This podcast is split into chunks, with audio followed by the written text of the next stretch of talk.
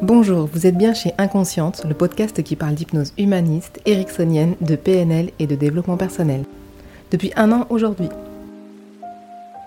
Je m'appelle Pascaline Nogrette, hypnothérapeute à Bordeaux. Passionnée par le corps et l'esprit et le lien entre les deux, je vous partage tous ces outils que j'ai découverts toute seule ou que j'ai appris en formation ou ailleurs.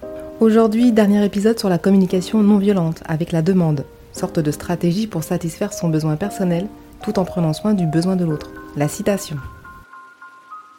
C'est le caractère négociable de la demande qui crée l'espace de la rencontre. Si nous ne formulons pas de demande, c'est comme si nous ne nous donnions pas le droit d'exister. Nous ne prenons pas vraiment notre place dans la relation.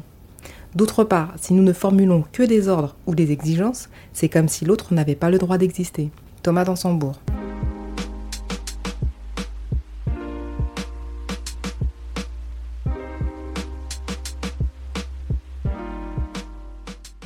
Vous savez tous très bien, quand on ne demande rien, on n'obtient rien. Ce principe pourtant très simple n'est souvent pas respecté.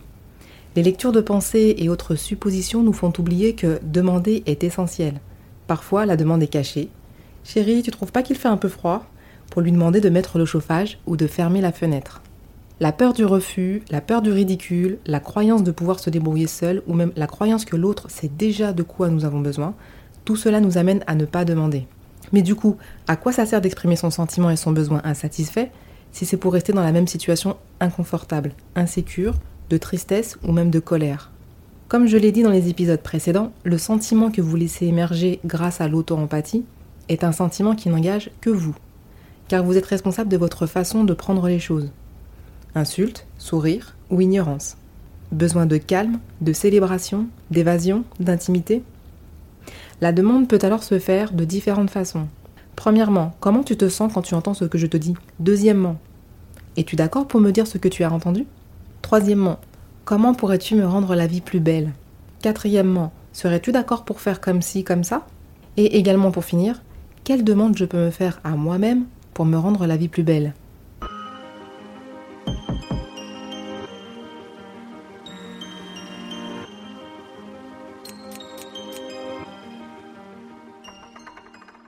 Premièrement, comment tu te sens quand tu entends ce que je te dis? Ici, la réponse est une invitation au dialogue. Après avoir été authentique dans l'expression de votre sentiment et de votre besoin, il est parfois opportun à ce moment-là de prendre la température, afin d'accueillir à votre tour le sentiment et le besoin de l'autre. La boucle du dialogue commence alors. Les deux besoins vont pouvoir s'associer pour trouver une solution commune. Par exemple, la maison est en désordre. Monsieur laisse traîner ses affaires partout. Madame se sent en colère car elle a besoin d'ordre et que les engagements antérieurs pris ensemble soient respectés. En demandant Comment tu te sens quand je te dis ça? Que j'ai besoin d'ordre et que j'ai besoin que l'engagement qu'on a pris ensemble soit respecté. Monsieur pourrait répondre qu'il est surpris car il ne perçoit pas l'agacement de sa compagne et qu'il a besoin de plus de communication verbale pour se réajuster.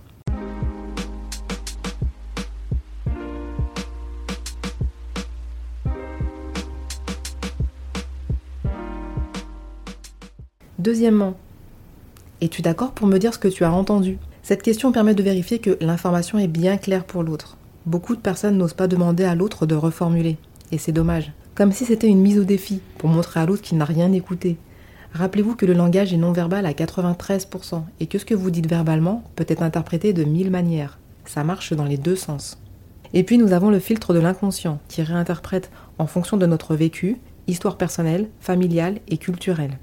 Posez cette question avec bienveillance. La réponse vous permettra de vous réajuster si nécessaire. Et montrez à l'autre que vous prenez la responsabilité de votre sentiment et de votre besoin. Je ressens ça, j'ai besoin de ça, au lieu de tu m'as rendu comme ça, j'ai besoin que tu m'apportes ça.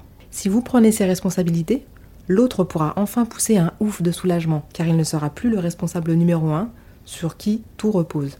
Dans mon exemple, monsieur pourrait dire Tu m'en veux parce que je mets le bazar dans la maison? Et madame répondre Merci de ton retour. Je me suis peut-être mal exprimée. Je suis en colère après moi-même de réagir ainsi quand je vois la maison en désordre.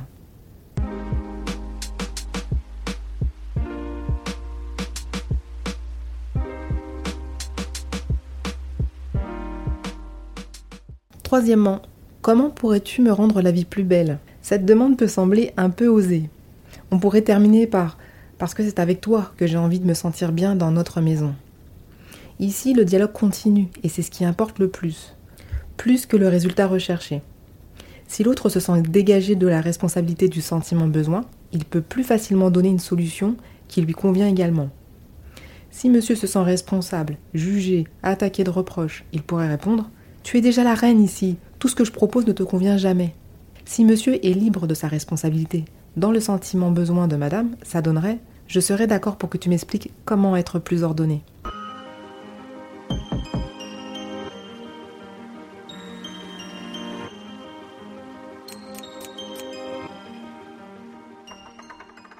Quatrièmement, serais-tu d'accord pour faire comme ci ou comme ça? Là, on rentre dans le concret de la demande et c'est parfait. Qui ne demande rien n'a rien? La demande concrète n'est pas faite pour être forcément acceptée, sinon il s'agit d'une exigence. Vous pouvez repérer une exigence au ton que vous employez, mais aussi à votre réaction quand la réponse est non. Si le dialogue est rompu après le non, ou si le dialogue s'emballe en dispute, c'est que c'était probablement une exigence. Derrière un non se cache toujours un oui. Le non permet simplement à l'autre de respecter son besoin. Et pour vous, le non permet de continuer le dialogue pour trouver une autre stratégie qui convienne aux deux parties. Par exemple, Madame, serais-tu d'accord pour ranger systématiquement ce que tu déplaces? Monsieur, non, j'ai besoin que nous discutions avant car je n'ai pas le temps de tout ranger dans l'immédiat. Pourrions-nous en parler ce soir quand les enfants seront couchés?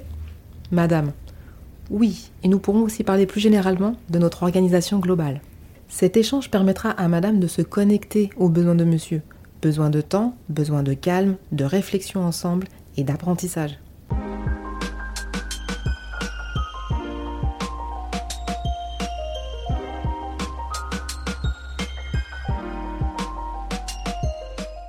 Cinquièmement, quelle demande je peux me faire à moi-même pour me rendre la vie plus belle? Dans certaines situations, il est nécessaire de passer d'abord un accord avec soi-même pour répondre à son propre besoin. Parfois, c'est l'unique stratégie, en attente ou définitive, quand l'autre ne souhaite pas coopérer. Madame est en colère quand la maison est en désordre. Elle peut décider de se détendre en attendant que son mari rentre, ranger à sa place si elle en a l'envie et le temps, se faire aider par une femme de ménage, prendre le temps de parler avec son mari et arrêter de supposer.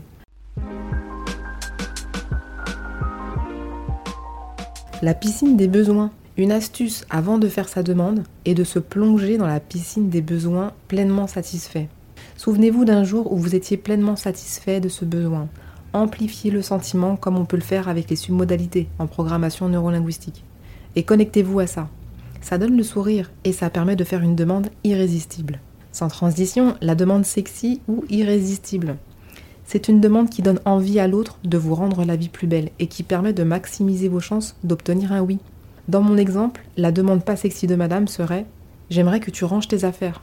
Même dit sur un ton agréable, ça donne pas forcément envie à monsieur de dire oui. La demande sexy qui se connecte à la piscine du besoin pleinement satisfait, c'est tellement agréable quand la maison est rangée et qu'on peut recevoir nos amis et profiter de notre famille tous ensemble. Serais-tu d'accord pour que nous trouvions une solution ensemble? J'ai déjà réfléchi à ce que je pouvais faire de mon côté. Je vous rappelle la citation de Thomas Dansembourg, à retrouver aussi sur Instagram. C'est le caractère négociable de la demande qui crée l'espace de la rencontre. Si nous ne formulons pas de demande, c'est comme si nous ne nous donnions pas le droit d'exister. Nous ne prenons pas vraiment notre place dans la relation. D'autre part, si nous ne formulons que des ordres ou des exigences, c'est comme si l'autre n'avait pas le droit d'exister. J'espère que ce nouvel épisode vous a plu. Soutenez le podcast Inconsciente afin qu'il soit écouté par le maximum de personnes et à me suivre sur Instagram, Pascaline Hypnose. Laissez un commentaire, je serai ravie de vous lire. Partagez-le si vous pensez qu'il peut faire du bien à quelqu'un. Et si vous êtes sur Apple Podcast, vous savez que les étoiles, c'est la vie. Merci et à bientôt.